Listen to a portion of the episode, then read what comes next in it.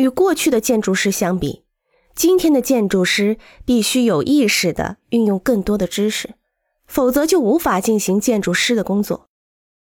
在19世纪以前，建筑是在学院派的框架之下，只要考虑怎样很好的运用现存的形式，就可以在这种框架下生存下去。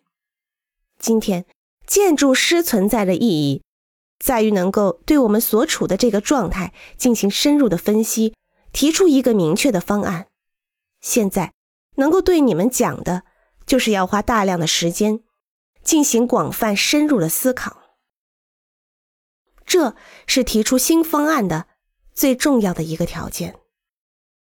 仅仅依靠对寄存的东西进行复制，是无法充分的表现出你们热情的。制造一些仿造的阿尔多罗西、马里奥、博塔、安藤忠雄或努维尔等等，没有一点意义。如果从经济或者技术的角度来讲，再生产有一定的意义。但是，作为一个建筑师的作品，尤其在现代建筑中，对既有的作品进行再生产是一件完全没有意义的事情。我想有一点能够对文化相关的所有人来讲，一个文化模式一旦形成，就会形成对此进行简单重复的风潮。因此，我们不能简单的随风而动。每一个人都必须创造出具有正确意义的真品。